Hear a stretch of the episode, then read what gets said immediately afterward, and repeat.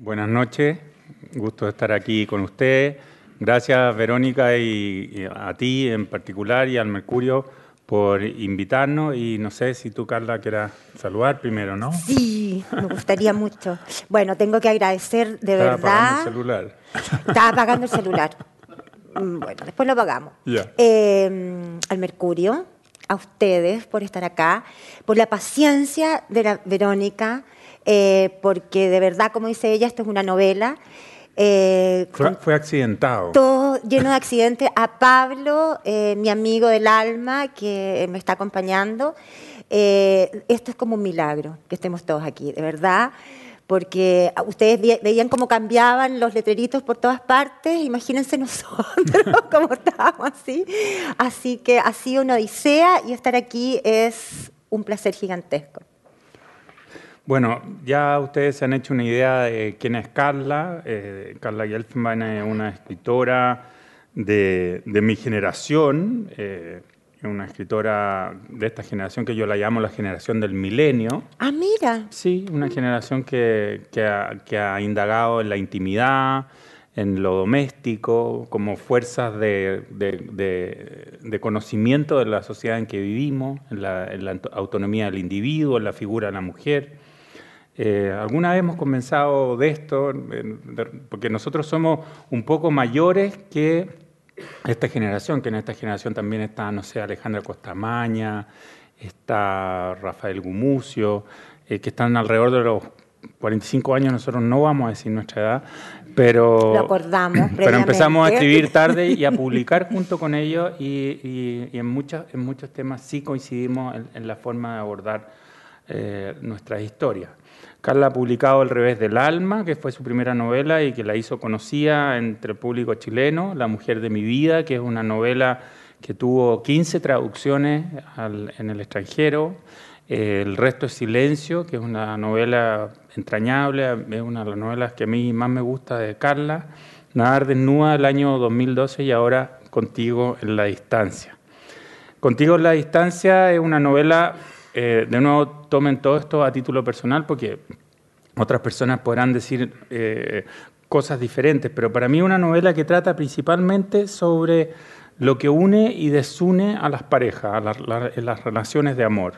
Ese es como, yo creo que el corazón mismo de la novela eh, es una indagación en las fuerzas que actúan, que, eh, eh, actúan dentro de la psicología de los personajes, qué, fuerzas los movilizan a reunirse con otro o una vez estando reunidos, qué fuerza hace que esas dos personas se separen.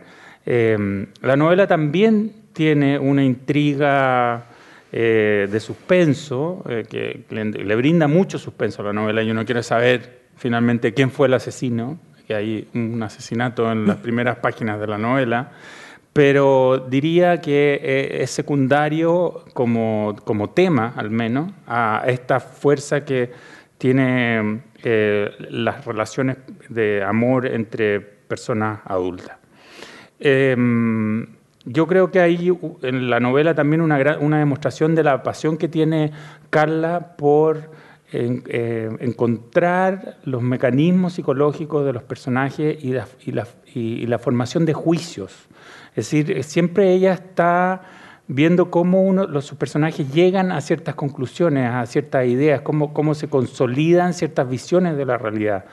Eh, no, es una, eh, no es una autora que le tenga miedo ni a la intimidad, por supuesto, que, es el tema central de la novela, pero tampoco a entrar en esa psicología, que es un trabajo eh, literariamente muy difícil. Y son pocos los escritores en Chile que lo cultivan con ese de nuevo, con esa, con esa pasión, como digo, eh, porque, porque claro, no es fácil entrar en la psicología de los personajes eh, y sobre todo no es fácil entrar en esa psicología y no caer en lugares comunes. Y la gracia que tiene la psicología humana es que es, que es muy particular, muy única y hay que conocer muy bien a tu personaje para que no vayas a llenar el espacio que te deja eh, con un lugar común. Así que en ese sentido esta novela es sorprendente por el grado de conocimiento que demuestra la autora de sus propios personajes. Ninguno de ellos está ahí para decorar ni, ni para llenar espacio. Em, Es una. Eh, voy a decir sucintamente cuáles son los personajes. El, personaje principal es Vera Sigal, es el personaje principal y eso que pasa en coma durante toda la novela. O sea que eh, es un personaje que. Yo digo que es el personaje o la protagonista porque reúne a los demás eh, personajes en torno a sí. Están, todos los demás personajes están preocupados de ella, de una o de otra manera. Eh, y es eh, una mujer que, que, le da sentido a, toda esta novela. Eh, también el, otro personaje importante en, la vida de ella es Horacio Infante, un poeta muy famoso. Vera, Vera Sigala ha sido una mujer que ha, ha, acompañado a su marido, que en, un hombre público en Chile, en, distintos países también ha estado, pero después vuelve a Chile y ya empieza a escribir eh, textos en el diario El Mercurio. Hmm. Eh, eh, como articulista y su primera historia se publica también en el diario El Mercurio, su primer relato. Y después ella ya empieza a publicar novelas y se convierte en una, en una escritora de culto. Horacio Infante es un poeta de, de fama internacional, que tiene una relación con ella eh, después de la relación que ella tiene con, su marido. Eh, después está Daniel, un arquitecto casado con Gracia, una presentadora de televisión. Daniel es una persona, es eh, un hombre sensible, es vecino de Vera y acompaña a Vera en los últimos años y eh, funge como, como, ayudante, ¿no? Como ayudante, como, como compañero, es una persona que va junto a Vera en ese tiempo en que Vera estaba bastante sola. Y finalmente hay otro personaje principal, que es Emilia, que es una joven francesa que viene a Chile a, recopilar información y material para una tesis sobre la obra de Vera Sigal. Entonces, ya teniendo ustedes, los que lo han leído saben que así, los que no lo han leído ya más o menos tienen una figura. Existe esta pareja en el pasado, que tuvo una historia en común, que Horacio Infante y Vera Sigal, y existe esta pareja en el presente, podríamos decir, eh, que es Daniel, el vecino, que acompaña literariamente a Vera, y también eh, Emilia, que es esta joven francesa que eh, llega a Chile a, a estudiar sobre ella. Entonces, yo quiero partir por Emilia. No sé por qué voy a partir por Emilia, pero me gustaría que primero habláramos de Emilia. ¿Cómo, cómo te vino Emilia a, la mente? ¿Cómo, qué, qué, inspiración tiene este personaje? Em, a ver, primero quisiera decir algo antes que se me olvide, que tiene que ver, y ya voy a volver a Emilia, que, que eso es como un espacio, que tiene que ver con eso que dijiste de, de, de entrar en la psicología de los personajes, porque es algo que aprendimos juntos. ¿no? Eh, los dos me acuerdo que descubrimos juntos ese monólogo gigantesco de Isabel Archer, eh, que fue como la luz. La, protagonista del retrato de una dama. De un retrato, del retrato de una dama de Henry James, y que tiene un, monólogo de unas 25 eh, 30 páginas en que ella está sentada al lado del fuego y entonces hace como una recopilación de los hechos y le va dando vuelta. Por un lado, ocurrió esto, ocurrió esto, eh, y va dando como, como un círculo hasta, hasta como llegar. Y para mí esa, y para nosotros, yo me acuerdo que la leíamos mucho, fue como una lección de entrar adentro de la conciencia de un personaje, ¿no? es algo que, que, que creo que lo descubrimos juntos. Claro, creí que hay un paisaje al interior de, la mente de un personaje. Yo me acuerdo que, que, cuando leí por primera vez ese, ese, ese, texto, yo siempre le digo a mis alumnos, les, digo, les cuento que yo anotaba, o sea, marcaba todos los verbos, todos los verbos que, que hablan del interior, pensó, sintió, imaginó, ¿no? Porque ahí está todo, hay, una cantidad de verbos que usa Henry James para entrar adentro del personaje que es una maravilla, pero bueno. No, y hay una cosa que me sorprende de eso, que, para, que es un tema importante, que tú siempre además buscas como las contradicciones, siempre hay el, el, el, sentido positivo del pensamiento y al mismo tiempo como un negativo que, y que tú siempre lo pones de relieve. Claro, es que en el fondo hay un principio, ¿no? Hay un principio, creo, que, que, tiene que ver con. y, que, y que, al final termina como estructurando toda mi literatura, que es el principio eh, de que la realidad escrito de esto, porque es algo que me obsesiona muchísimo, eh, de que la realidad existe, pero no existe también. O sea, la realidad es de alguna manera la conjunción de las realidades de cada uno de los personajes que componen una escena, en este caso, por ejemplo, esta escena en la cual estamos todos nosotros, evidentemente, que de hecho Pablo está mirando para allá, yo para allá, ustedes están mirando hacia acá, cada uno viene de un día que tiene ciertas particularidades eh, que son las suyas y que desde ese lugar, desde, desde ese lugar emocional, intelectual, están viviendo este momento. Entonces, este momento al final si yo solamente yo doy cuenta del momento literariamente, sería como, como inconcluso, ¿no? Tendría que, y por eso al final termino siempre escribiendo estas novelas corales. Todas mis novelas son, que tienen varios puntos de vista, pero también dentro de un personaje, uno tiene la posibilidad también de mirar desde allá, desde allá, desde acá, y, eso al final te va dando un sentido más completo de la realidad. Y es lo que yo hago un poco que mis personajes tengan ese proceso, esos procesos mentales. O sea, los personajes yo intento que sean personajes complejos, o, por lo menos humanos, tan, tan, tan, tan, tan complejos como, como somos cualquiera de nosotros que no sean, por eso, por eso yo creo que al final, claro, termino construyendo personajes que no son. No, tú puedes decir una frase algo así como, por eso la ama y la envidia, no sé, estoy inventando. Pero, pero muchas veces como que un, un, hecho impacta a los personajes en, en, de, dos maneras completamente, opuestas. Exactamente, por supuesto. Uno ama y envidia. Mm. Uno desea y, y, también rechaza. Eh, o sea, todos esos sentimientos están siempre eh, nunca los sentimientos son puros. Y, dar cuenta en la literatura de, eso, para mí es, uno como de mis grandes eh, objetivos, digamos, porque, porque siento que esa es la realidad y lo que uno quiere es atrapar, atrapar todo lo que puede de la realidad. Entonces, antes de entrar en Emilia, aprovechemos para hablar del...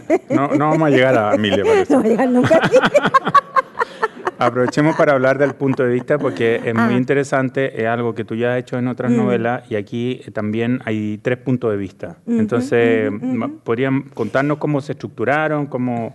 Lo que pasa es que, claro, los, los, puntos de vista tienen mucho que ver con los personajes, o sea, por eso que yo creo que el asunto de los personajes es, es bueno, porque, porque básicamente yo, yo siempre empiezo eh, una novela, digo, no, esta va a ser solamente narrada a través de un personaje.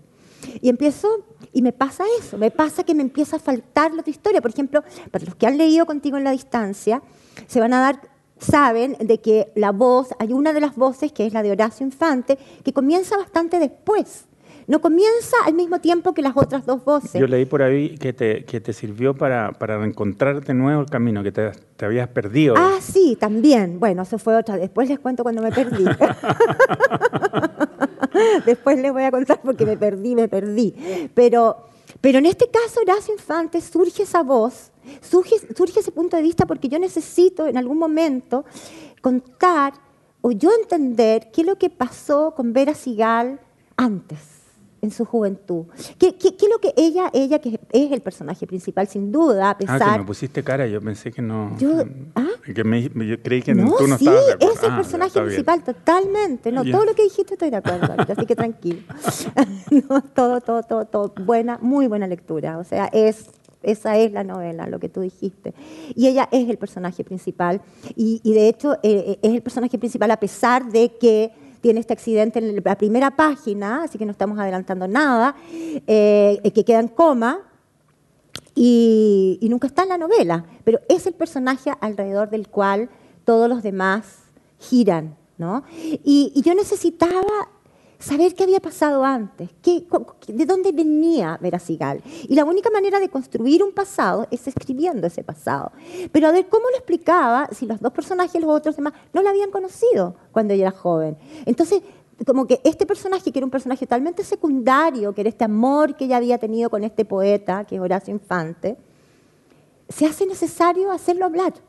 Porque así es como, por lo menos, eh, eh, y esto tiene que ver un poco con los procesos creativos, que yo creo que cada autor tiene sus procesos creativos que son diferentes, ¿no? No hay forma. Yo, yo le intento eh, enseñar a mis alumnos, que aquí hay varios, ciertos como tips, pero ciertas, ciertas como técnicas, ¿no?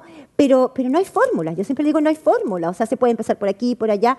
Y hay escritores que, que antes de empezar escriben como una especie como de guía, ¿no? De, capítulo 1, 2, 3, 4, qué es lo que va a pasar, estos personajes, etcétera. Uno de esos es eh, Richard Ford. Y Mauricio Electoral, que dibuja hasta planos con los achuras y usa lápices de, de colores. Sí, y él tiene totalmente dibujado todo antes de empezar a escribir la primera letra. Bueno, yo no tengo idea lo que voy a escribir. no tengo la más mínima idea que cuál va a ser la historia que voy a contar. Lo que tengo súper claro son los personajes. Y por eso, que me, por eso que encuentro muy acertado hablar de los personajes. Porque los personajes, pero ahora, ¿qué es lo que tengo de los personajes? Tengo un sentimiento por sobre todas las cosas. No, no, tampoco tengo una biografía clara. No es que yo note nació en 1964. Tengo idea cuando nacieron, porque además yo con las fechas, tú sabes que me confundo, no sé ni cuándo yo nací. Así que las fechas no. Eh, tampoco sabe cómo llegar al Mercurio, por ejemplo, en auto. Tampoco. tampoco sé. tampoco sé. Esas cosas no, saber. no es necesario. Eh, pero, pero sí tengo un sentimiento muy potente de los personajes.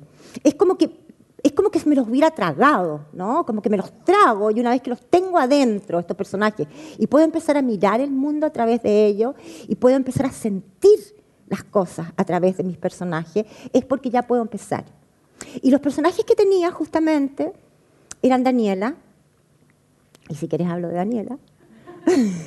¿Cuál, es Daniela? Ah, perdón, Emilia, ah, Emilia, Emilia, Daniela, Daniela, Emilia. No he tomado nada. Emilia. Emilia, que su, su, amor es Daniel. Que su amor es Daniel. Emilia eh, es el primer personaje que yo... No, el primer personaje es Vera.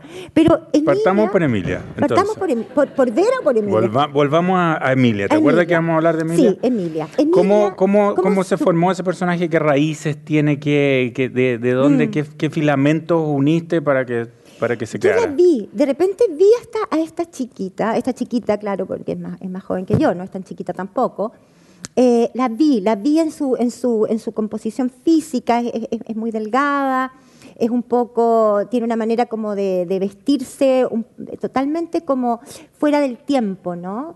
Eh, usa, eh, podría ser de los años 30, de los 50, de los 70, ella está como fuera del tiempo.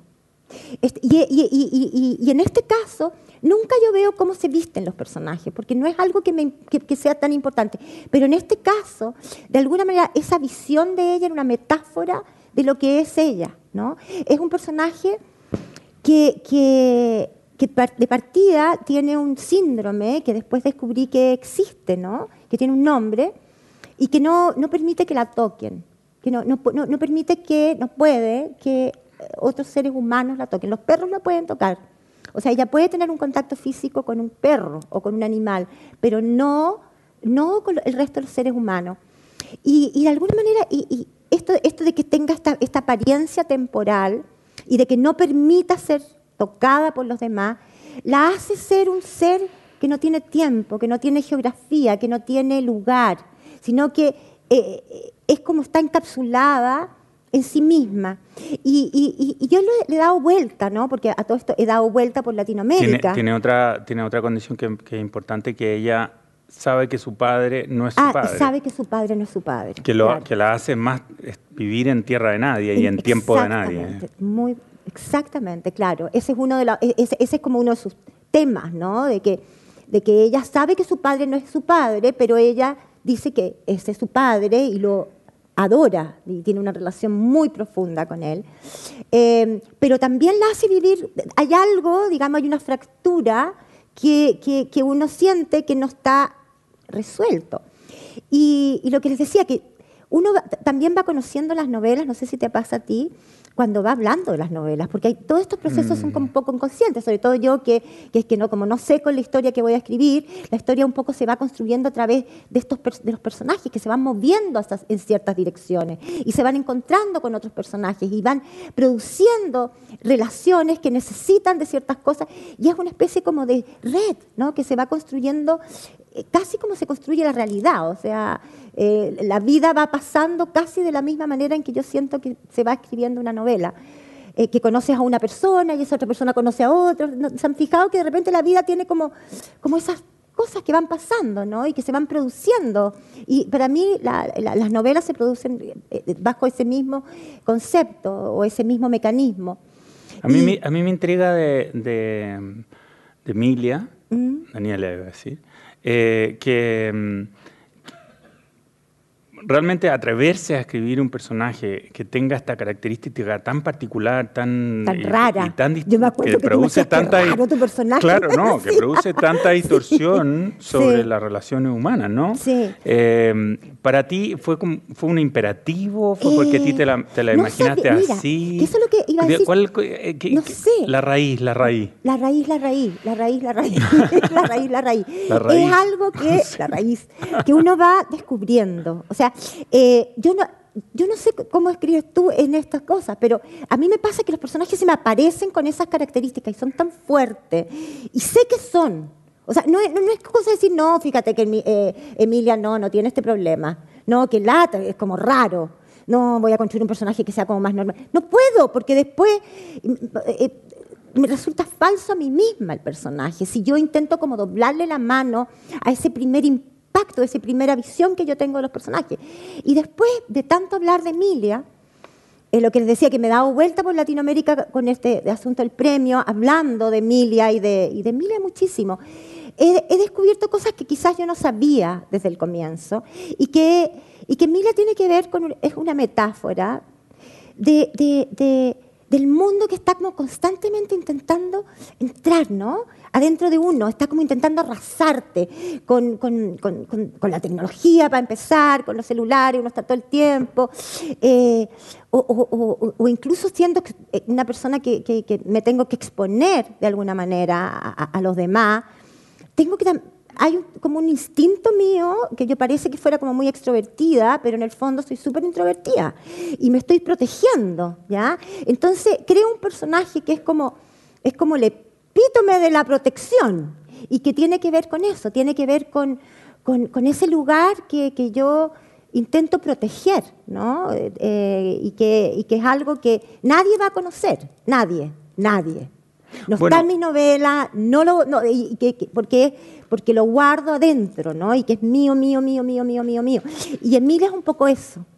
Es este ser que, que se protege y se protege de una manera, eh, claro, patológica, digamos. Una, una, de las preguntas que tenía era qué había de Emilia, de, de Vera y de Gracia en ti, mm. eh, o de ti en ella, mejor dicho. Eh, y bueno, ya, ya te respondía. Y me doy cuenta que también en Vera, que lo vamos a tratar un poco más adelante, también tiene esta característica de que es insondable, inescrutable. Es una mujer que finalmente tiene un mundo que no, al que no podemos acceder ni siquiera mm. Horacio Infante. la otra era, pregunta que tenía era cuál es la metáfora de Emilia, así que ya imagínate. La metáfora de Emilia. Es buena, es buena alumna, fíjense. Responde antes que le pregunte. y eso que no le pasé el cuestionario antes. Oye, ya, y, me, parece magnífico y creo que dibujaste muy bien el personaje de Emilia. ¿Daniel de dónde salió o, o cuál le ¿Cuáles fueron estos, estos primeros, estas primeras inspiraciones, estas primeras imágenes de Daniel?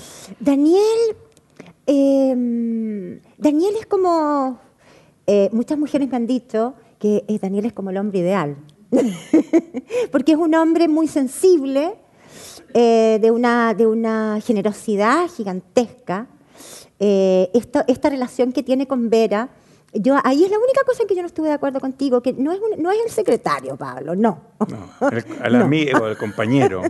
es como eh, esa relación que se produce entre ellos es una relación simbiótica de alguna manera, en el sentido de que él ella le provee de ciertos elementos que para él son esenciales, que es este como a poder asomarse al mundo interior. ¿No?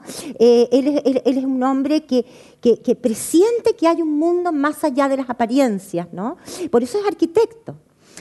los arquitectos, yo, soy hija de arquitecto, de hecho, eh, y tienen toda esa cosa como tan, eh, que me encanta, que es visual, que es como el lenguaje visual. Yo también soy diseñadora, así que el lenguaje visual para mí también ha sido algo súper importante. Pero hay un código, ¿no? Un código y todo tiene como un lenguaje que tú vas entendiendo y que vas armando, pero que es externo. que es externo, que tiene que ver con lo aparente, con lo aparente. No digo apariencia porque las apariencias es una palabra como que parece que sonara mal, pero es lo aparente, lo que, lo que, lo que aparenta ser el mundo. Y ese es el mundo en el cual él se mueve. Y, Vera le, le, hace ver eh, lo que hay un poco más allá, o sea, que, que hay otro mundo que está detrás de lo aparente, ¿no? no de las apariencias, de lo aparente, de lo que se ve, de lo visible, y que es el mundo que yo llamo dentro de la novela el mundo invisible, y que, y que es todo eso que, que está detrás de uno en el mundo, ¿no?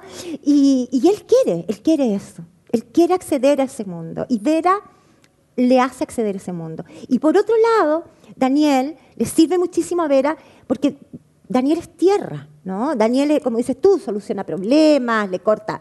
Cuando la pobre ya no puede ni salir de su casa porque tiene la puerta entera tapiada de, zarzas y de, y de las plantas y qué sé yo, él viene con una tijera y le dice, ya, ahora puedes salir.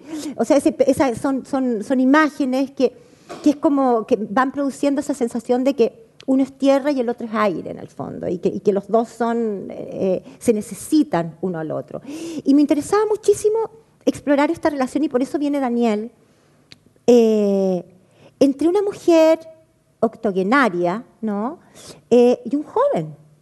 Eh, no es una, para los que leyeron la, novela, saben que no es una relación que no tiene ningún ápice de erotismo, digamos, es una relación de amistad profunda, pero muy, muy, muy profunda, y de amor, y de gran amor, de gran, gran, gran amor. De hecho, la novela él la escribe para ella, ¿no? Él escribe a ella, él, le está hablando a ella. Entonces, eso ya es un acto gigantesco de Siempre amor. está hablando, eh, esto para ti puede no ha sido evidente. Es tú, segunda persona. Claro. Es una segunda persona. Él le cuenta lo que, lo que pasa, eh, el, camino que él hace eh, de, introspección, de conocimiento, lo hace para ella, ¿no? Le escribe a ella.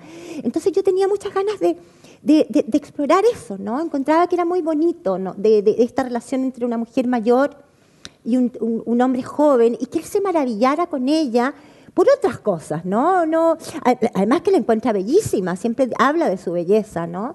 Pero, pero no, es no es eso lo que lo, lo, une a ella. Eh, y lo une justamente el mundo invisible, lo que está detrás. Y, y, era como poder limpiar todo lo demás y como encontrar una relación que tuviera como esa pureza, esa pureza que tiene esa relación de de Daniel con, con Vera. Y ese era Daniel. Y, y, y, después, bueno, él tiene, él tiene otro problema. Él tiene el problema que es demasiado bello, ¿no? Y que, y que él siente que, que, su belleza, de alguna manera, lo ha separado del mundo. Porque siente que, que la gente lo primero que ve es esa apariencia física tan bella y tan inaccesible. Eh, entonces que no, no, no le permite comunicarse con los demás de una manera. Entonces, bueno, ese es su que también me interesaba. Hay un par de arquitectos así, fíjate, ahora que estoy pensando. Sí, yo conozco, de hecho yo conozco uno. ¿No es cierto, Miki? Los dos lo conocemos. El, eh, ah. Ahora, eh, Daniel está casado con Gracia, que es una, una, es una presentadora de televisión, de noticias, es una mujer exitosa, es una mujer eh, determinada, es perfeccionista. Mm cosa que a este arquitecto no, le resulta muy cómodo, ¿no? Eh, ellos tienen ya una relación larga, eh, pero este personaje, Gracia, ¿cómo, cómo, ¿cómo orbitó alrededor de Daniel? Porque me imagino que primero estuvo Daniel y después apareció Gracia. ¿Es, un, ¿Es un arquetipo de mujer que, que, tú has identificado? ¿Es un personaje que lo necesitabas por...? Lo necesitaba. La verdad es que, hay, claro, hay personajes que surgen así como, como de adentro hacia afuera y que son los personajes más importantes en general. ¿no? Tenemos un punto de vista que es el de Emilia, que ya claro, sabemos, que ya sabemos cómo surgió y que, y que surgió muy de ti. Está, muy de el punto de vista de Daniel, que le está escribiendo a Vera. Claro. Después vamos a ver el punto de vista de Horacio, que también es su relación con Vera. Pero Daniel está junto con. Eh, yo necesitaba que estuviera casado. O sea, necesitaba que él estuviera casado, que no fuera soltero. Porque me, me, funcionaba mejor la historia. Eh, de que tuviera como algo que lo atara, digamos. Y, digamos, no es un, chico soltero buscando vieja rica, no. no era eso.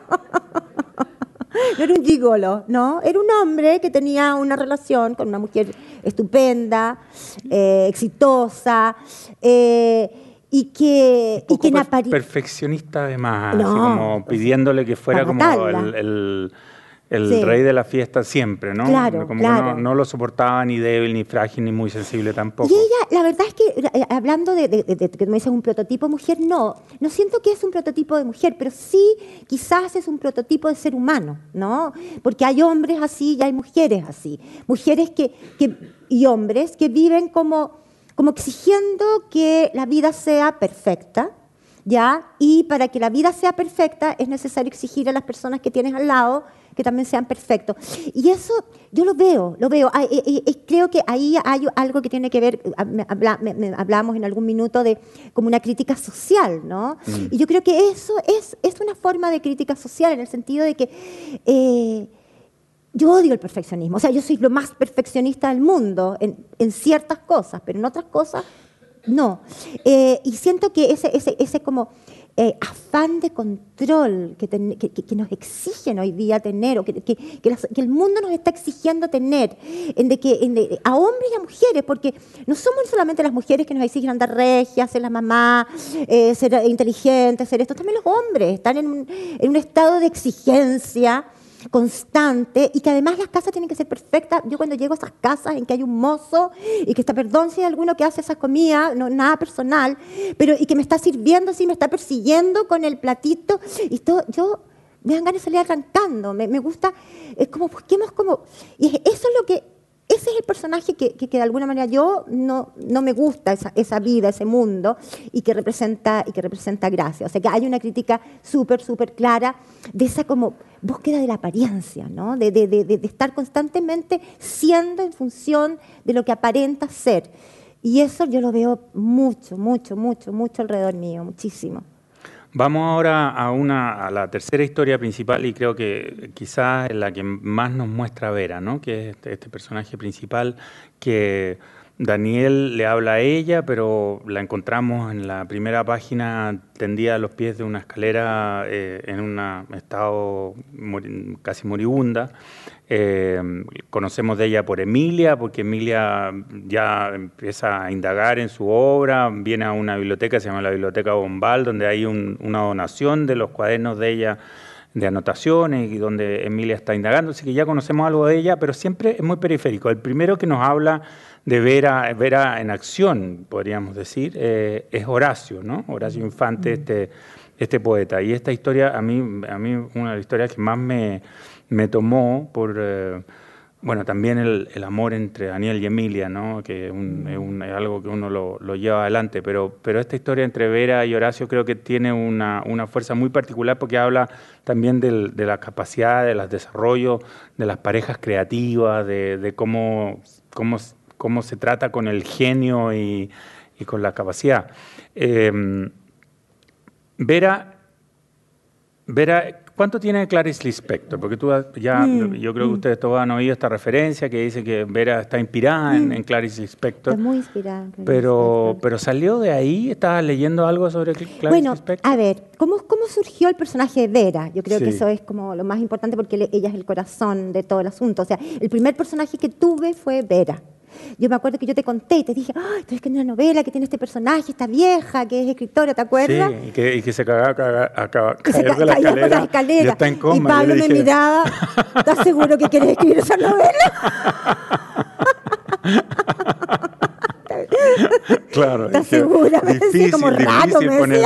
No, es que había tenido un alumno de taller en que tenía su personaje principal también estaba en coma durante toda la ah, novela ah, y, producía una tensión enorme, porque claro, era muy difícil, y él no encontró el camino a resolver estos conflictos narrativos, y tú sí, que mm. porque finalmente Vera es un personaje lleno de vida, mm, mm, eh, a pesar de que está prácticamente muerta durante toda la novela. Claro, claro, bueno, ese era un desafío, por supuesto, o sea, uno los desafíos era construir un personaje que no estuviera, y me parecía un desafío súper interesante. ¿no? De, como, como, como, que en cada novela yo por lo menos me planteo como grandes desafíos y este era uno de ellos, ¿no? Tener un personaje tan potente que fuera el personaje central y que no estuviera en la novela. Eh, pero bueno, Vera, ¿qué relación hay con, Clarice Lispector? Muchísima. Clarice Lispector, como tú bien sabes, yo la vengo siguiendo hace mucho tiempo y, es, un, es, un, es, una... Eh, sus libros como tienen ese, ese, ese, ese, misterio, esa, esa forma en que une palabras con palabras, en que tú sabes que entre medio hay algo. Eh, siempre me iluminan. Tú nunca me has entendido por qué me gusta tanto. ¿No es cierto? Siempre hablamos. No, si te entiendo ahora, perfectamente. Sí, sí, sí. Pero, pero, pero es, una, porque es una literatura hermética, es una literatura. es muy diferente a lo que tú escribes. Es muy diferente a lo que tú escribes. Eso, sí, no es que no te entienda que te guste. Es muy, muy diferente, pero sin embargo, leerla a ella me inspira es como leer poesía. Es como leer poesía, exactamente, que uno no escribe, nosotros no escribimos poesía, pero, pero la poesía te, te abre un mundo hacia la, hacia la prosa, hacia las imágenes, hacia las metáforas, hacia que enriquece tu texto gigantescamente.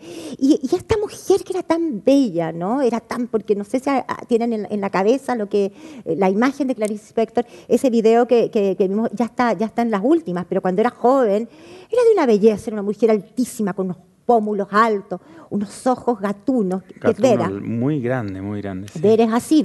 Cuando yo describo a Vera, describo a Clarice Lispector, completamente. Y, y una mujer que, que, los hombres se quedaban así como anonadados, era como salía de Hollywood, pero al mismo tiempo era de una inteligencia gigantesca. Entonces, era, como que era de una genialidad gigantesca. Era, era, totalmente genial, era genial, genial. Y, y, no al hablar, como la vimos en, mm. el, en, el video. Pero, hasta, hasta en esa, en esa, en, ese hermetismo, esa parquedad, que hay en ese video. Es un video que lo pueden ver, es la única vez que ella dio una entrevista televisada eh, es bastante al final de su, de su mm. vida, en los años 70. En el último año. Y, ella responde con, con, frases simples y sencillamente dice, no sé, no entiendo, no quiero. Y, siempre, eh, y, termina, termina, termina la entrevista diciendo, yo escribo desde mi propia tumba. algo así, mi ¿no? propia tumba. Eh, de un grado, de un peso tremendo. Pero había una genialidad en eso también. Absoluta. Y Vera Sigal tiene todas esas cosas, porque cada vez que alguien le pregunta algo sobre ella, dice, no sé, no importa, es anécdota, no, no es interesante, porque le preguntan sobre su vida y dice, no es interesante. y, eso es Vera Sigal y es Clarice Spector.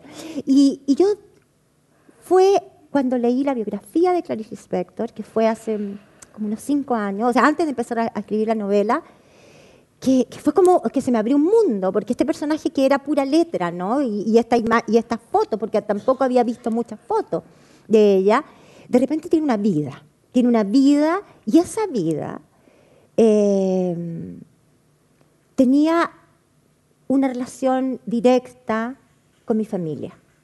Y entonces eso fue como ¡pum! O sea, como que se me destapó algo y, supe que, tenía que construir un personaje que, estuviera basado en Veracigal. ¿Cómo está basado en Veracigal y cuál es la relación que tiene con mi familia? En la familia de Veracigal, va de, perdón, da lo mismo. Clarice Spector y Vera Sigal, que son lo mismo, eh, huyen de Ucrania de los pogromos, de la persecución de los judíos, eh, y, y, tienen un periplo bastante largo en el cual incluso la madre de, Clarice iba embarazada de Clarice, tenía dos, dos hijas más, más, mayores, pero iba embarazada de Clarice, y la violan un, eh, un ejército ruso, ¿ya? Y queda con sífilis. Mm, y, bueno, hacen todo el viaje y esta mujer, eh, eh, eh, con, todos los síntomas así muy, muy fuertes de la sífilis, es un, periplo dolorosísimo, horrible, de dejar todo, ¿no? de dejar todo atrás y escapar, y escapar. Una familia que era relativamente acomodada en, en Ucrania, tiene que dejar todo y terminan en harapos, subiéndose a un barco en harapos. Hacían, eh, se cubrían los pies con los pedazos de, ropa porque ya, ya no tenían zapato. Y, finalmente terminan recalando en Recife. Y eh, eh, Clarice nace en Recife y su madre muere cinco años después de sífilis. Esta es exactamente la historia de Vera Sigal. Esa es la historia que yo escribo de Vera Sigal. Pero ¿qué tiene que ver con mi familia? Mi familia también tuvo que huir. Mis abuelos tuvieron que huir de Ucrania, de los pogromos, más o menos en la misma época que huyeron los padres de Clarice. Y al igual que la familia de Clarice, Clarice nunca quiso saber de esta historia. Nosotros sabemos de esta historia porque su hermana la escribió, que es una pésima escritora, pero escribió la historia de la familia. Si no, no sabríamos nada, porque ella siempre dijo, no importa esa anécdota, no, eso no, nunca quiso contar nada. Ella quiso separarse y ella siempre dijo, yo no soy una escritora judía, yo no soy una escritora eh, ucraniana, yo soy una escritora brasilera. ¿ya? Incluso tenía un ceseo al hablar, y ella decía que era porque tenía un, tajo en la lengua, que había nacido con un tajo. Y no, es su lengua original es el yiddish. Y nunca logra hablar bien el, portugués. ¿Ya? Pero ella decía, no, no, no, si es que tengo un problema en la lengua, si por eso es que, o sea, ella renegó completamente de este pasado, lo que es completamente entendible porque es un pasado doloroso, es un, un pasado Persecutorio. Persecutorio, eh, de sin tierra, de, de, digamos. Y es exactamente lo que hicieron mis padres. Mis padres nunca me contaron cómo había sido el viaje de mis abuelos hasta llegar a Chile. Y mis abuelos murieron cuando yo era muy chica. Yo me acuerdo de mi abuelo, de mi abuela no me acuerdo, he visto fotos, pero no, no tengo recuerdos de ella porque murió cuando tenía como tres años o dos años. Y después mis padres nunca me contaron nada, o sea, no, era, no era tema, no era tema esta historia. Y yo cuando quise saber, que fue, no fue hace tanto tiempo, mi mamá ya estaba muerta y mi papá está con Alzheimer. Entonces no tengo historia, no, no sé cuál es la historia. Entonces de alguna manera construir historia, esta historia para ver a Sigal es también construir una historia para mi familia, que podría ser también la historia de mi familia. Entonces eso es Vera, básicamente eh, eh, eso es, ¿no? En la vida de Vera, eh, el hombre más importante que hubo en su vida sería Horacio Infante, ¿no? Este, este poeta que trabaja como diplomático eh, chileno, en cargos menores aquí y allá. en alguna fiesta conoce a Vera, después la vuelve a ver.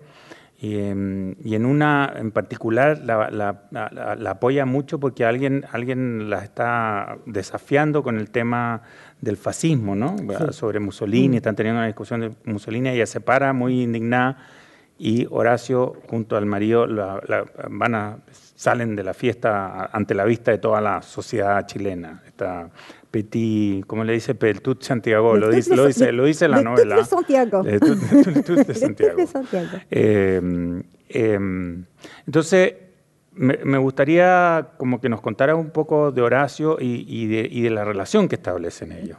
Bueno, ahí me, gusta que hay dos cosas que has dicho, porque ah, a mí me gusta mucho cómo está, que son como, como secretos, ¿no? Secretos de la construcción de la novela, de cómo está hilada de verdad la historia de Clarice Spector con la de, con la de Vera, porque dos anécdotas que tú has contado son de la vida de Clarice Spector. Clarice Spector va a un diario y eh, ella trabajaba como de, haciendo creo que las notas de defunciones, una cosa así realmente no importante, y escribe un cuento y se lo lleva al director de su diario, y le, hace exactamente las mismas preguntas y le dice, eh, ¿y este lo escribió usted?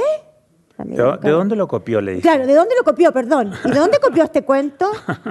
Eh, no, no lo copió en ningún parte. Pero entonces, ¿de dónde lo tradujo? no, es mío, le dijo. Y esa es exactamente lo que hace Vera al Mercurio, ¿ya? Y el, director del Mercurio, al igual que el, director del, diario brasilero donde empezó Clarice, acepta y le publica su cuento.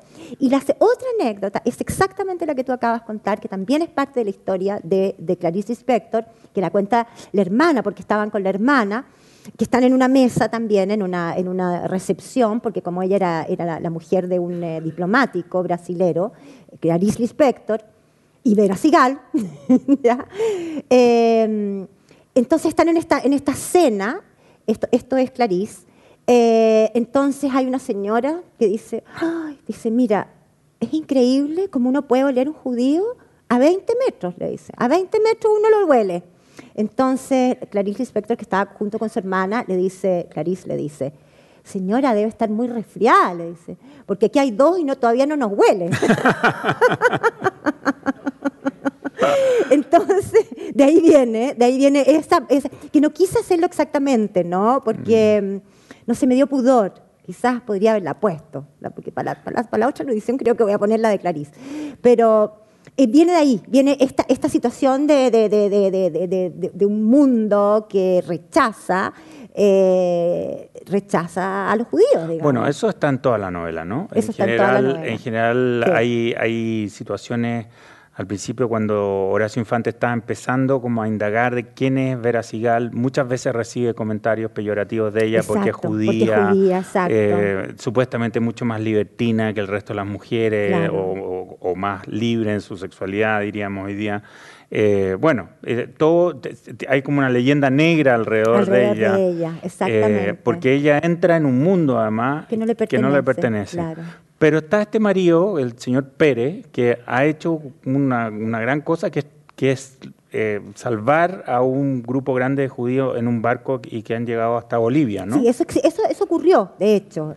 Eso, eso, eso es parte de la historia. Yo simplemente hice que metía, lo metía él en este cuento. Claro. Pero eso, eso efectivamente era un, un- un magnate boliviano importante del- del- de la minería que hizo, e- que hizo eso. Eh, sí, eh, eh, ahí hay una que tiene que ver, o sea, eso que le ocurrió a Clarice seguramente le puede haber ocurrido perfectamente a, mis padres o a mis abuelos. A mí nunca me ha ocurrido. Nunca, gracias a Dios que nunca me ha ocurrido.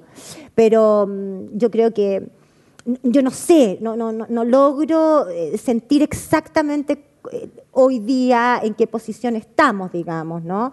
Porque obviamente que ya la gente no se atreve a decirte las cosas en la nariz. Eh, quizás lo dicen a mis espaldas, no tengo idea. Pero, pero yo personalmente no lo, no lo he sentido.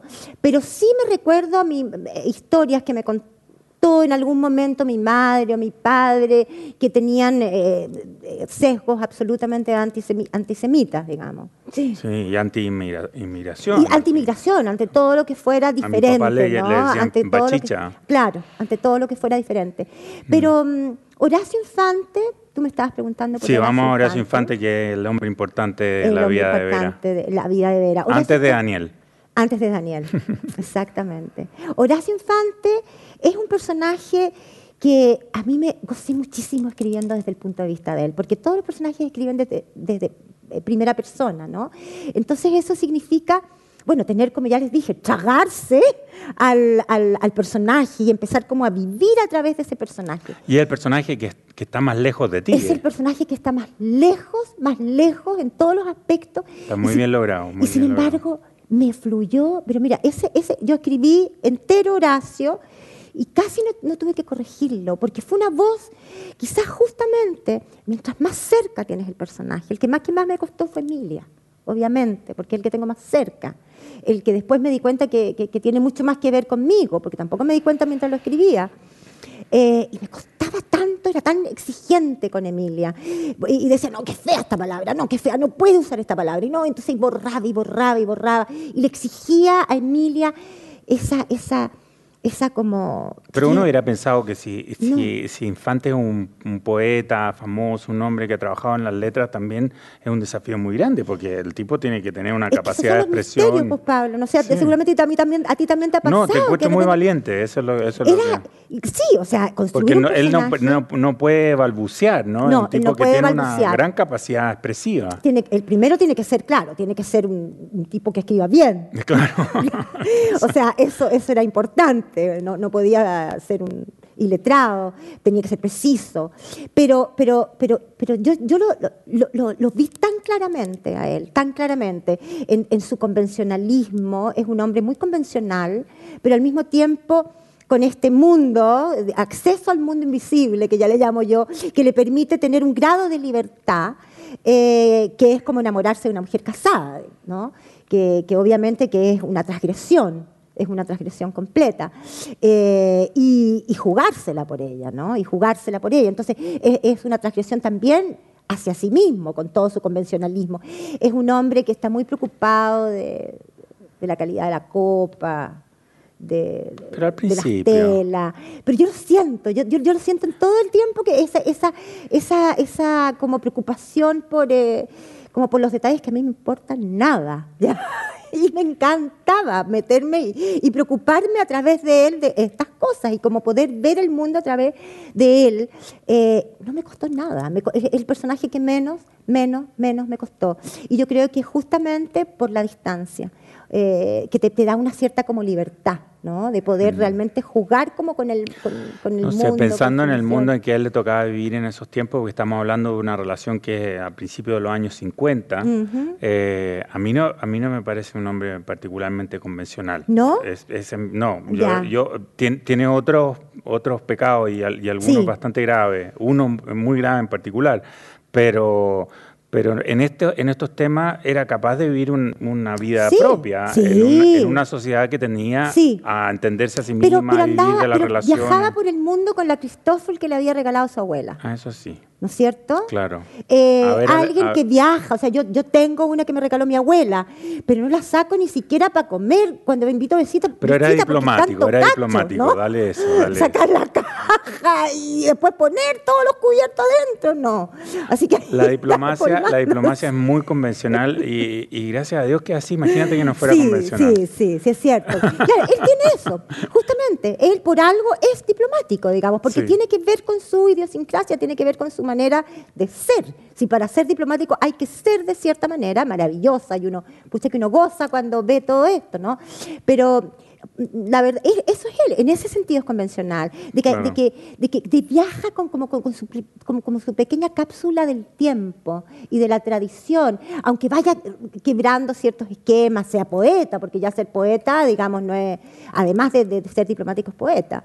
Eh, eso ya está rompiendo. Ser poeta, se, se, hace amante de una mujer casada, Se la juega por ella, exacto. y ahí este eh, Horacio, que, que, como digo, gocé muchísimo escribiendo a través de su mirada, lo que ocurre después con Vera, para mí es completamente unexpected, como se dice, yo no lo esperaba así como les, ya les conté que yo voy escribiendo las historias como se van produciendo, eh, resulta que al final, y esto está en todas partes, así que no les voy a decir nada, ninguna infidencia, que ella es mucho más talentosa que él.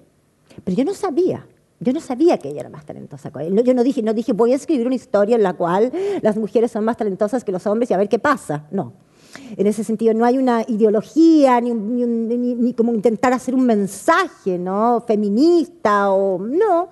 Eh, resulta que Vera Sigal era mucho más inteligente que él algo que él va descubriendo y cómo y entonces poder explorar así de cerquita como, porque un escritor está encima de su de su, de su eh, personaje. Esa es un privilegio que uno tiene no cuando ya están los personajes y los personajes son libres de, de pensar de sentir uno es un espectador en primera fila de todo esto, de, estas relaciones que, tú mismo has creado como, como, como, autor, pero que al mismo tiempo tienen un grado gigantesco de autonomía, ¿no?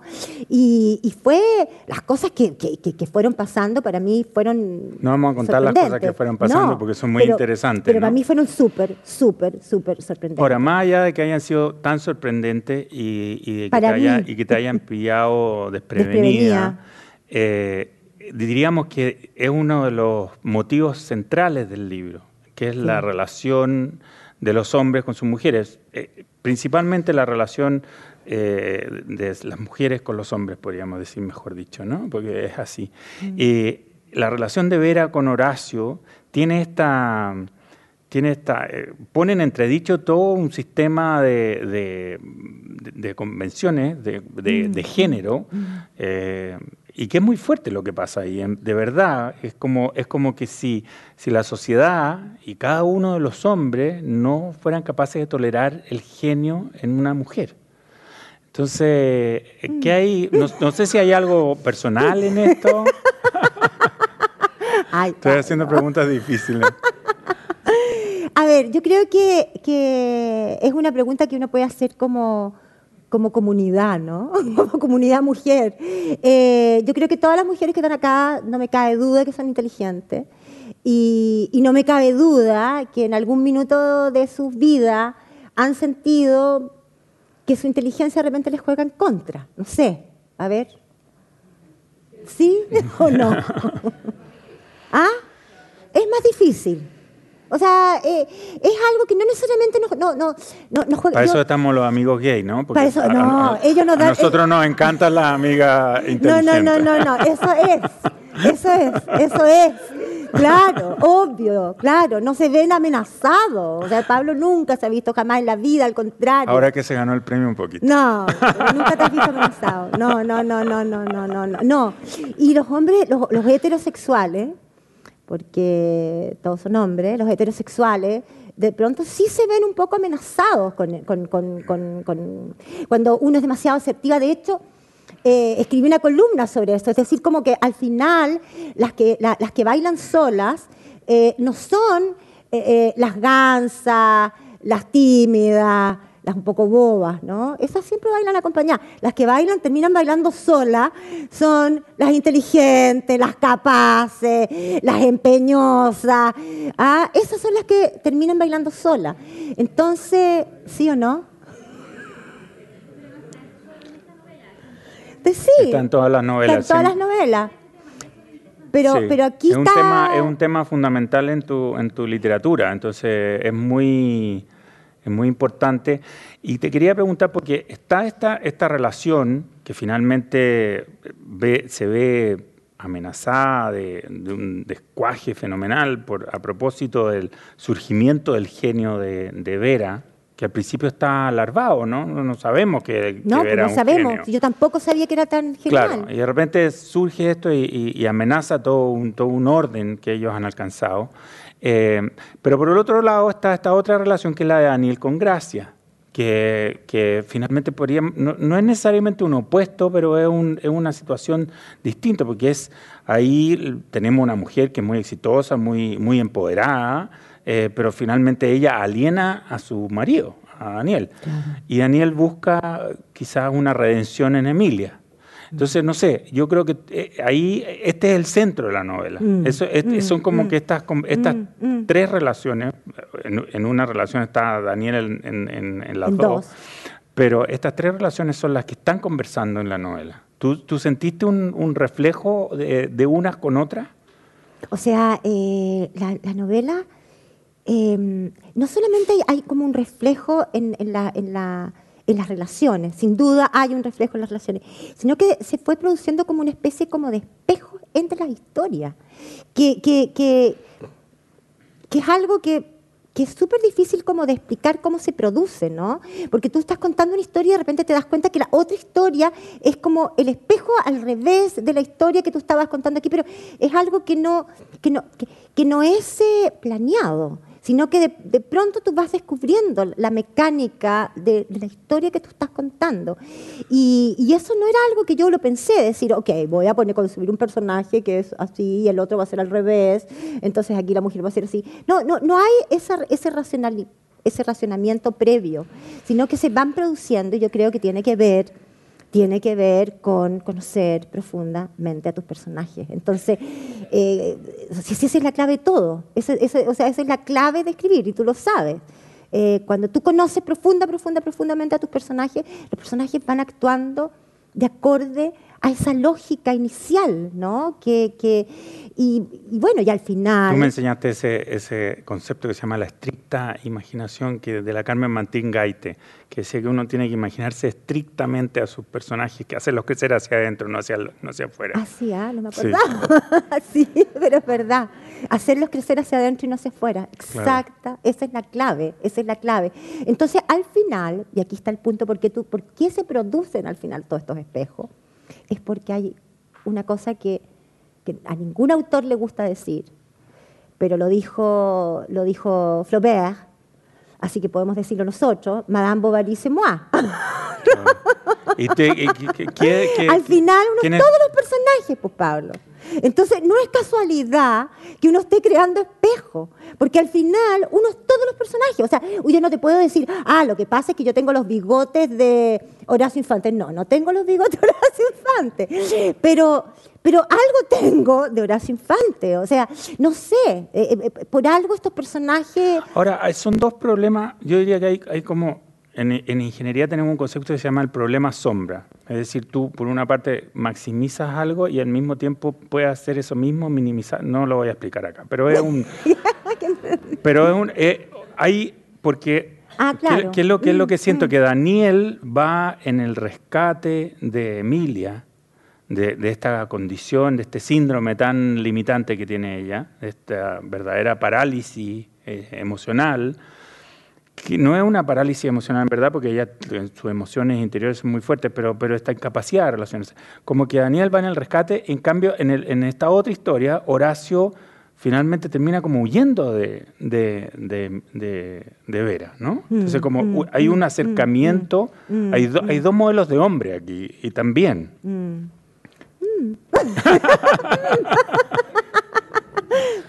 Porque las dos son bien geniales, Vera y Emilia. Sí, y Emilia también. claro, cada una tiene su grado de genialidad. Eh, sí, la verdad es que no, no, no, no, lo había visto así, pero tú bueno, tienes pero, toda la entonces ahí esa es la pregunta, la, quizás mm. ya estamos cerca, pero es la última pregunta, que es como, ¿qué es lo que une a, Emilia y a Daniel? ¿Qué es lo que une a Emilia y a Daniel? que em, podría ser el problema sombra de lo que desune a, a, Vera y a... Yo cuando concebí a Emilia y a Daniel, ¿qué es lo que tenían adentro de la lo que tenía dentro de la cabeza era de que había un traspaso de energías de uno hacia el otro. De que en esa unión, que era como tan improbable, ¿no? De esta chica, eh, que era como la antítesis de, Daniel, porque como les digo, eh, Daniel era como el esteta, a pesar de, que no quería, o sea, que Gracia era como el límite, pero él también. Y esta chica que, tiene unos anteojos así como de, de botella, con un peinado así como completamente fuera de tiempo, eh, en, que, en, que, en, que, en, que, la estética funciona de otra manera, en que todo funciona de otra manera, eh, pudiera encontrarse con un ser tan diferente y que lo que a ella le faltara, a él le sobrara, y lo que a él le faltara, a ella le sobrara. Eso, eso es el principio de, esa, de, que yo tenía en la cabeza. No sabía qué es lo que le faltaba a cada uno y qué le sobraba. Pero yo quería que, que cuando se encontraran se produjera ese traspaso de energías, digamos. ¿Y qué, ¿Y qué ocurre? Porque ella le permite algo a él que él ha estado esperando y él le permite algo a ella que ella estaba esperando. Pero, pero como idea inicial porque las semillas son cosas raras, ¿no? Las semillas de las historias, de los personajes, de las relaciones eh, literarias que uno escribe. Y, en este caso la semilla literaria de esta relación entre estos dos personajes era esa. Era, era, yo quiero que estos dos personajes cuando se crucen se produzca esto. Y que no es lo que pasa, no era lo que yo tenía no me lo imaginé con Vera y Horacio de hecho no pasa. No, es todo al revés. Es, es lo que los separa, ¿no?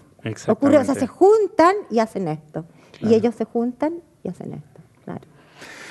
Bueno, ya estamos al final de esta entrevista porque le vamos a dar eh, eh, capacidad a ustedes de preguntar. Quiero hacer una pregunta más que ya salimos de la novela, que es decir, ¿cómo te ha caído el premio? ¿Te, mm. cayó como manada del cielo o te cayó como un quebradero de cabeza?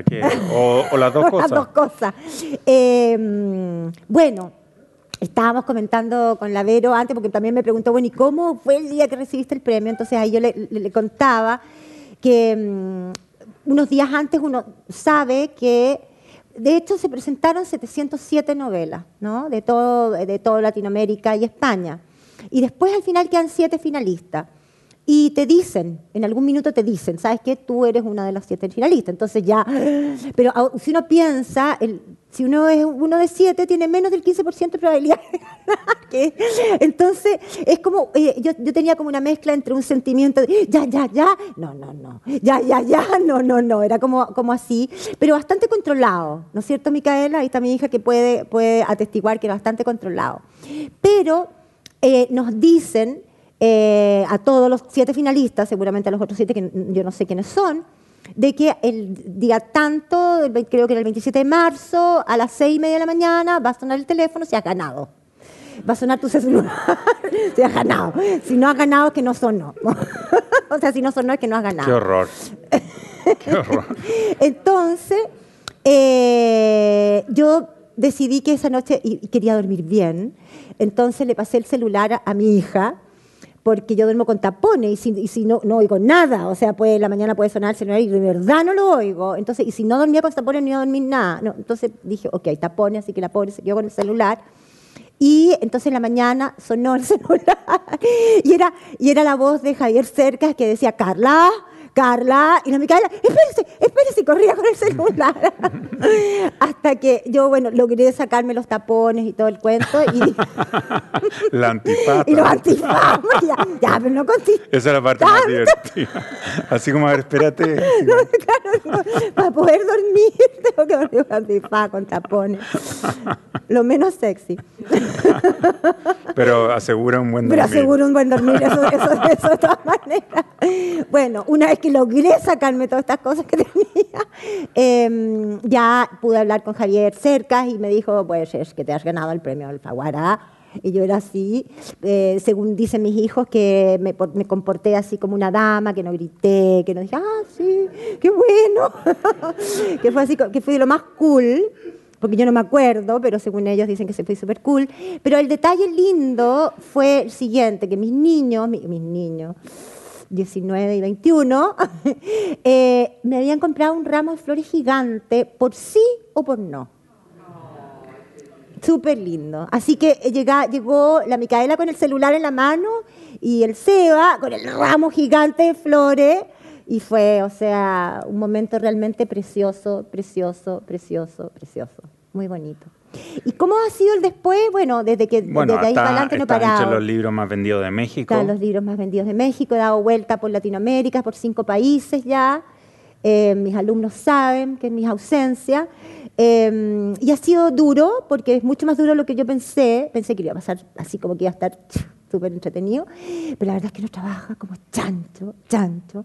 En la noche termino, me voy a, como he comido todas las noches en, el hotel, una sopa de pollo metida entre las camas, agotada. Eh, nada de glamour ni, ni, esas cosas. O sea, hay un poco de glamour en todo el asunto, obvio, la presentación y todo, pero después la presentación lo que tú quieres es ir a meterte a tu camita y encontrar tu lugarcito, estar calentita, porque de verdad te sacan la mugre, o sea, real, te hacen, te, te, sacan la mugre, ahora vale la pena, es una exposición gigantesca.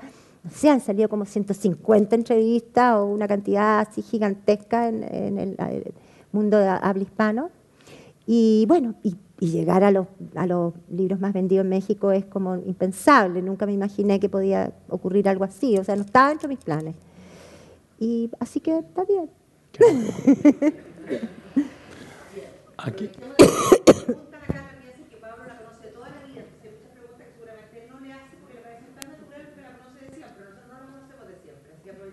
Acá ya.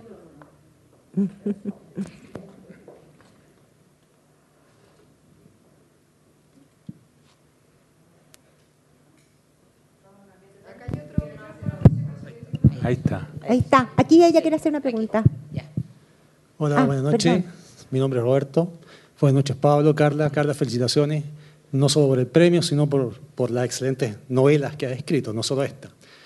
Mientras yo los escuchaba eh, eh, hablar de, de, de, esta última novela, la, pre, la premiada con Alfaguara, me, me hicieron clic algunas cosas, digamos. Y la pregunta es, digamos, si, si hay ciertos hilos conductores en las distintas novelas. A mí al menos me, me, me, me llama la atención algunos aspectos, como por ejemplo la novela Contigo a la distancia, en esta, eh, primero las características de Emilia, que tienen, me vino a la mente, las características parecidas de Sophie en Nadar Desnuda. Mira. Eh, en esta cosa de, de, de, de, no tocar y no saber, no ser tocado y no saber tocar. ¿Ah? Mm. ¿Es casualidad? Y lo mismo eh, en, en, las distintas, tenía... en las distintas novelas, eh, esta cosa, este misterio que hay, que se empieza a desentrañar de Emilia y su relación con Vera Sigal, y ciertas pistas que va dando Horacio, eh, me sonó también eh, esta, este secreto que hay entre Sophie nuevamente y Antonia, la hija Morgana, Nar desnuda, eh, Tommy en el resto silencio con su madre, con su madre, que va descubriendo quién era su madre, mm. to, todo un secreto familiar, ¿verdad? Mm -hmm. eh, también en la, en, algo parecido hay en, en, en, La mujer de mi vida, que Teo cuando llega a Chile después de 15 años también hay una cosa, un secreto, lo no contado. ¿eh? ¿Es casualidad? ¿Es un hilo conductor? Eh, ¿Fue saliendo así? ¿La relación, la característica personal de Sophie con, con mm. Emilia? ¿Es casualidad o no? Eh, bueno, primero quiero eh, agradecerte que conozcas mi obra así, o sea, me emociona profundamente, como que la conoces más que yo, así que de verdad es súper emocionante, muchas gracias. Em, yo creo que me encantó lo que dijo Pablo al comienzo de la generación. Yo no te lo había oído, porque nosotros no nos, no nos ya no nos oímos uno al otro en estas cosas, ¿no? Él va a sus cosas, yo a la mía y nos juntamos a otras cosas. Pero no hablar de. Deberíamos de hablar más de esto, porque fíjate que este concepto que él dice de esta generación del milenio, y que tiene que ver con la intimidad, ¿no? O sea, nos interesa la intimidad nos interesa lo que ocurre como adentro de los espacios eh, que están clausurados. Eh, queremos eh, saber lo que eso que no se dice, queremos decir, queremos escucharlo y queremos ponerlo en nuestras novelas. Em, ese, e, esos mundos privados, es el mundo privado. Entonces, todos estos personajes, bueno, el mundo que yo construyo en todas mis novelas es el mundo privado, de todas maneras. Ahora, ¿por qué hay secretos? No lo sé. Eh, quizás es, una forma como de, es, una excusa para contar una historia. Un secreto es una excusa para hacer que tus personajes, ponerlos sobre la mesa y, empezar a que funcionen, porque al final, si uno se da cuenta, los secretos son importantes y terminan siendo motores importantes de la historia, pero no es lo más importante. Lo importante es el camino que han hecho para llegar a descubrir los secretos.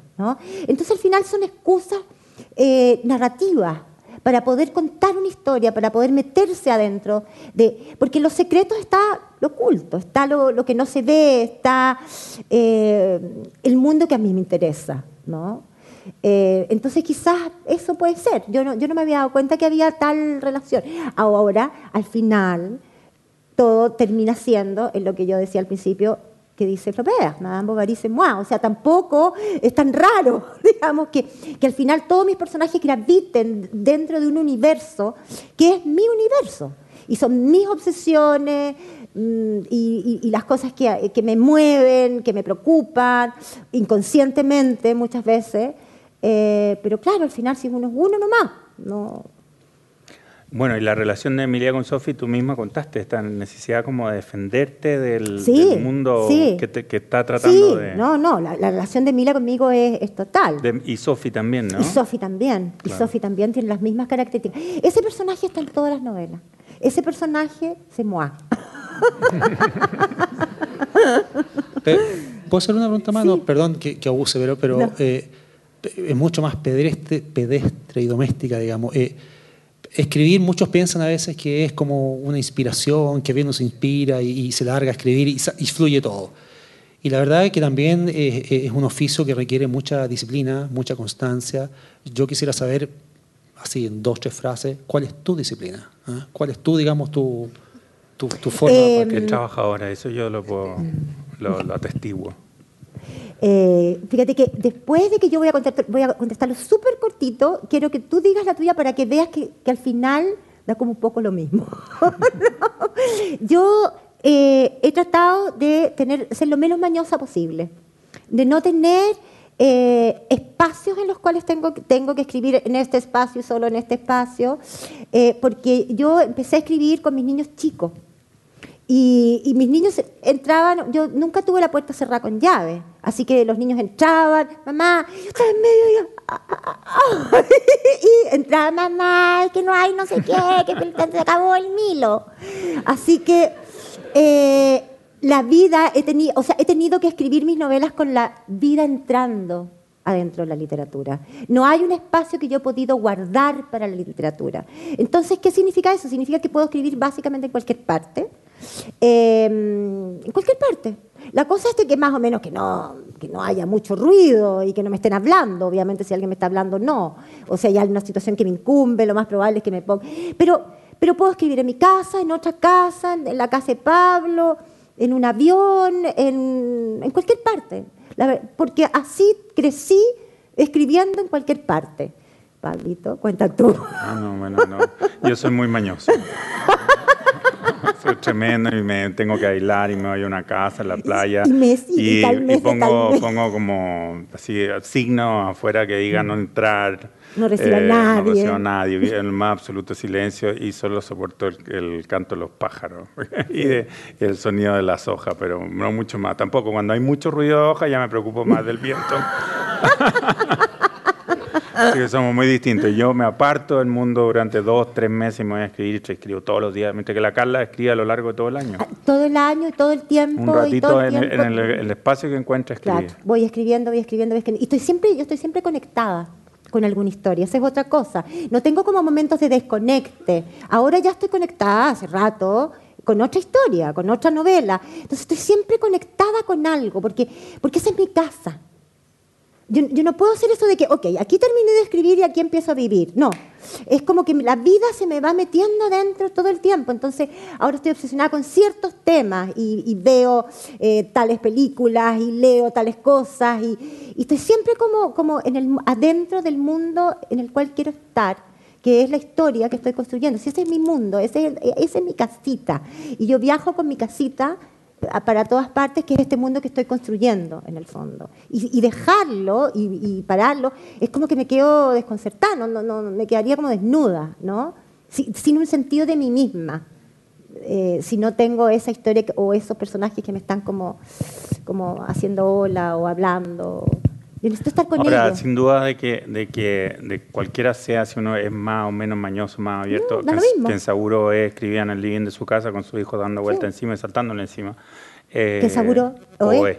Claro, sí, y tenía un hijo con un retardo mental y el hijo del retardo mental le, le quitaba, el, eh, escribía como con una plancha sobre las piernas y se la quitaba y de repente tiraba las, las páginas. Y, y él siempre escribió así. Ahora, en cualquier circunstancia es muy, hay, hay, que tener muchísima dedicación y dedicarle muchísimo tiempo y leerlo 100 veces. O sea, yo siempre digo, ponte que una novela no se demora tres años. No, no, es, muy difícil que se demore, menos que sea como cortita, como la última, que, que, es como un cuarto de una, de una novela, o sea, tiene el peso de una novela grande, pero en términos de cantidad de páginas es, mucho menor. Eh, y es mucho más de lo que uno se demora en construir un edificio. Y nosotros trabajamos todo, o sea, todo el tiempo estamos trabajando. O sea, no es que estemos flojeando, ¿no? Trabajamos como locos, porque es mucho trabajo. Bueno, y los, chicos de mi taller saben el trabajo que es. O sea, es un trabajo gigantesco, gigantesco, gigantesco. Julian Barnes decía que los novelistas tenían el problema que tenían que hacer muchas cosas bien al mismo tiempo. Tenían mm. que ser buenos psicólogos, buenos mm. escritores, buenos poetas, bueno, bueno, tantas cosas. Mi pregunta apunta un poco a, esto mismo, al proceso creativo, una pregunta más personal.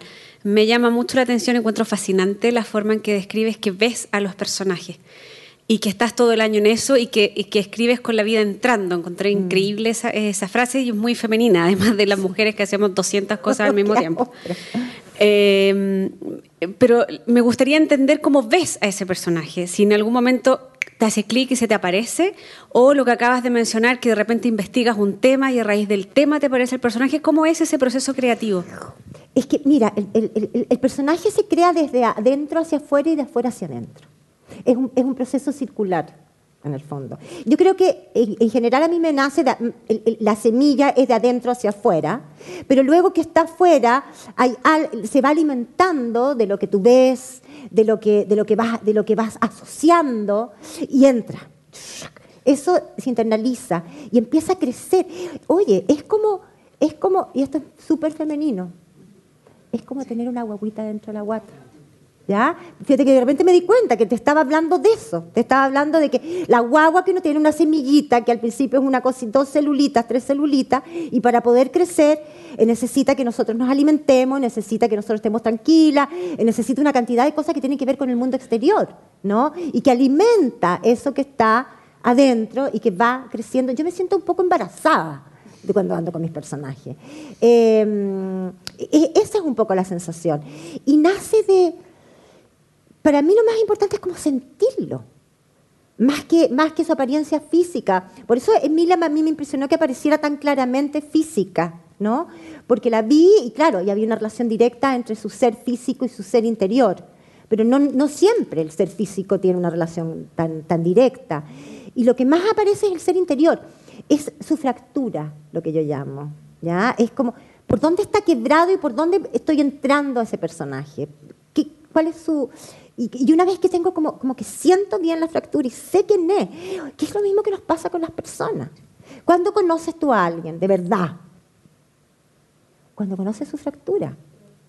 O sea, recién en ese minuto cuando, cuando, cuando, cuando, cuando esa amiga o ese amigo como que baja la careta y puedes como verlo y ver, ver su fractura que, que, es su debilidad, pero también es su sensibilidad, que es, eh, no sé, eso, que, no, que, no, es tan aparente, eh, recién ahí empiezas a conocerlo.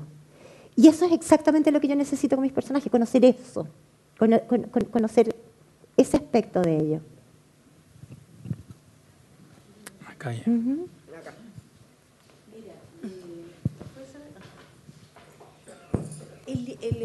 el, hijo de Vera, no sé, no, no, no sé por qué lo metiste, porque ni siquiera tú le preguntaste. Por Julián. Julián. Julián. Sí, bueno, Julián.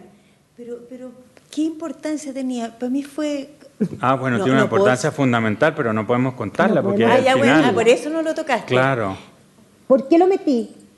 O sea, ¿en qué minuto?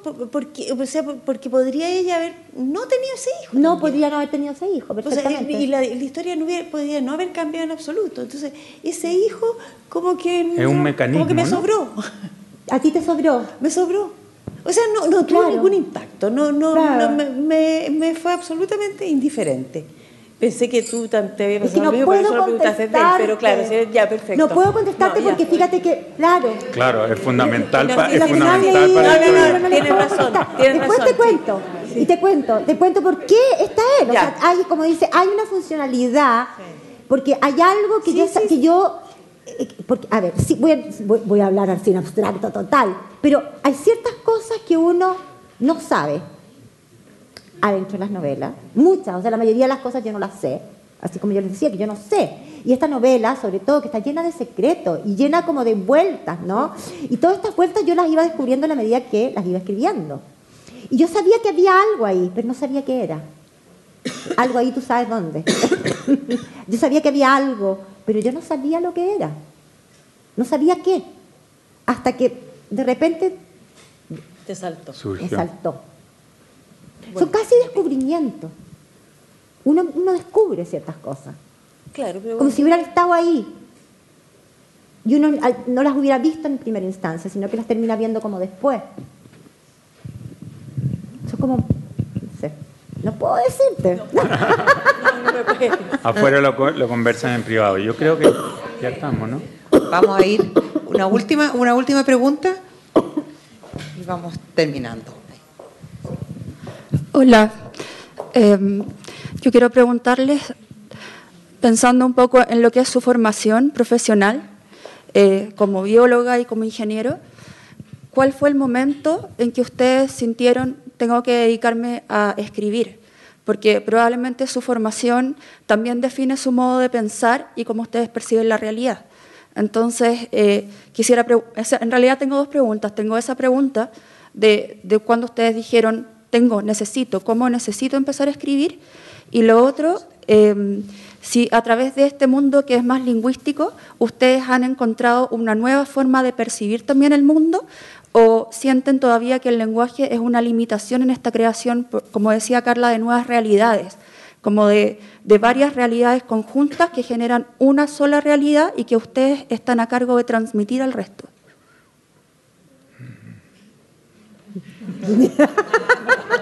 Eh, no, yo, yo creo que pues, es una respuesta bastante larga, entonces yo creo que la conteste la, Carla, que es nuestro.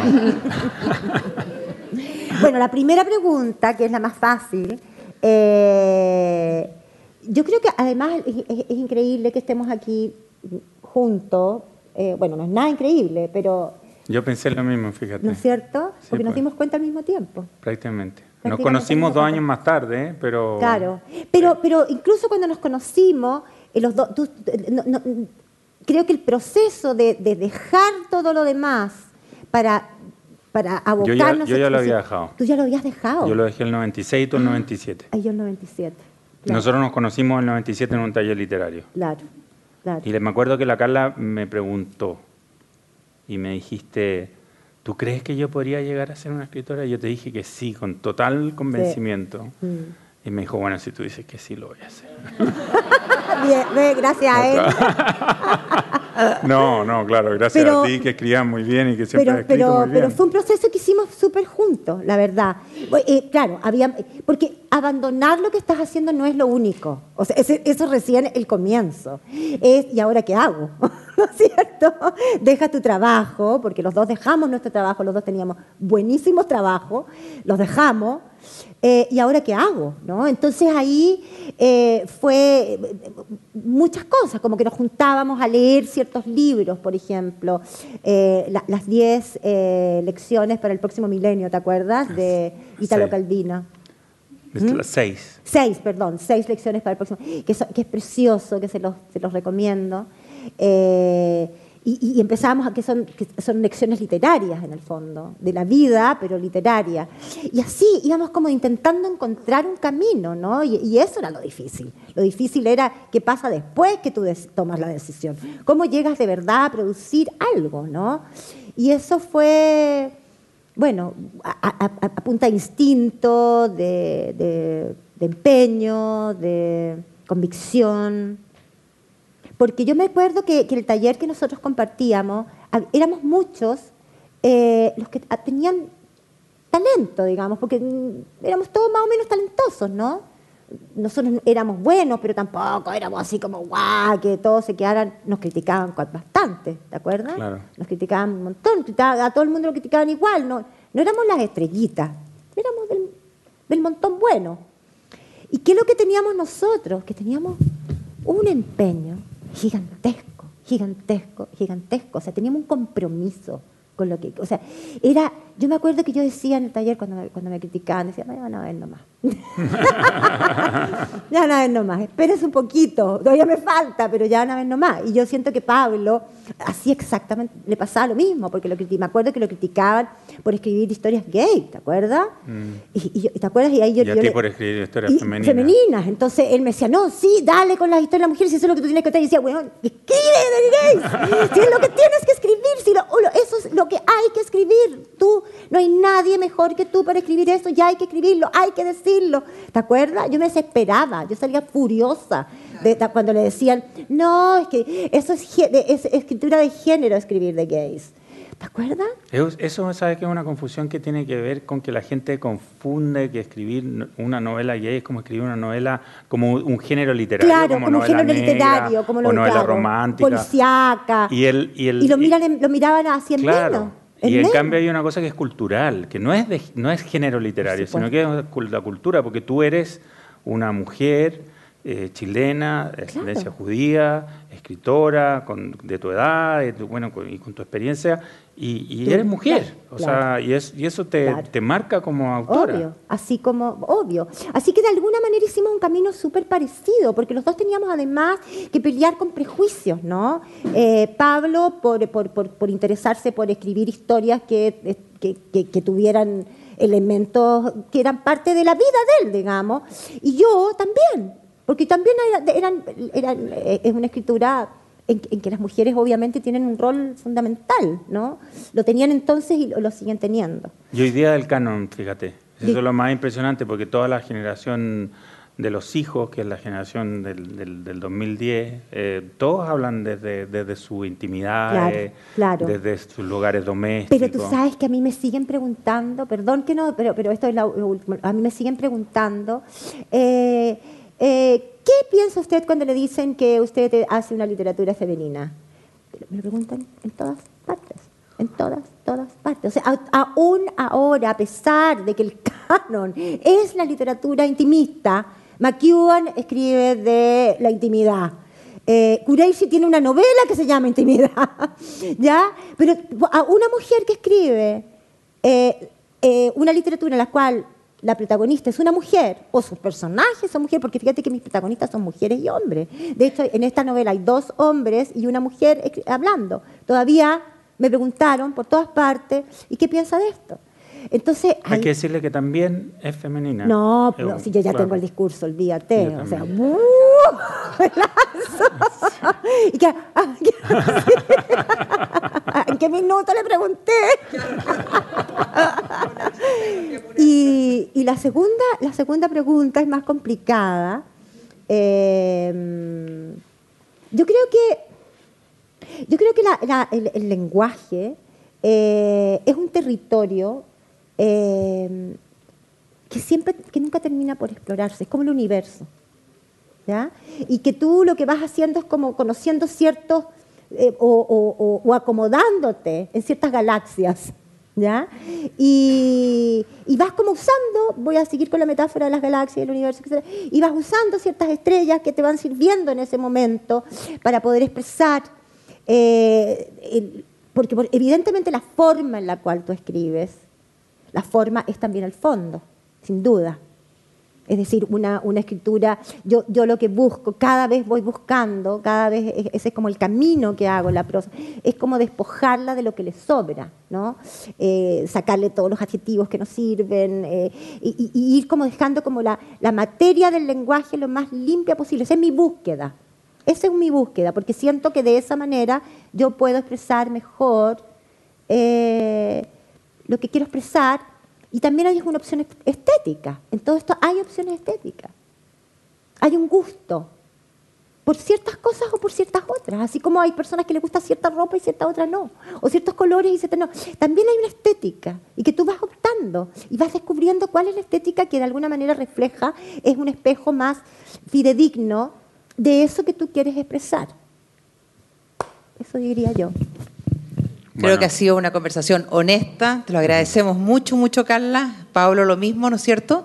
Nos vamos con muchas preguntas, pero muy contentos de haberlos escuchado. Ha sido una rica tarde, muchas gracias por haber venido y los queremos volver a tener aquí. Gracias.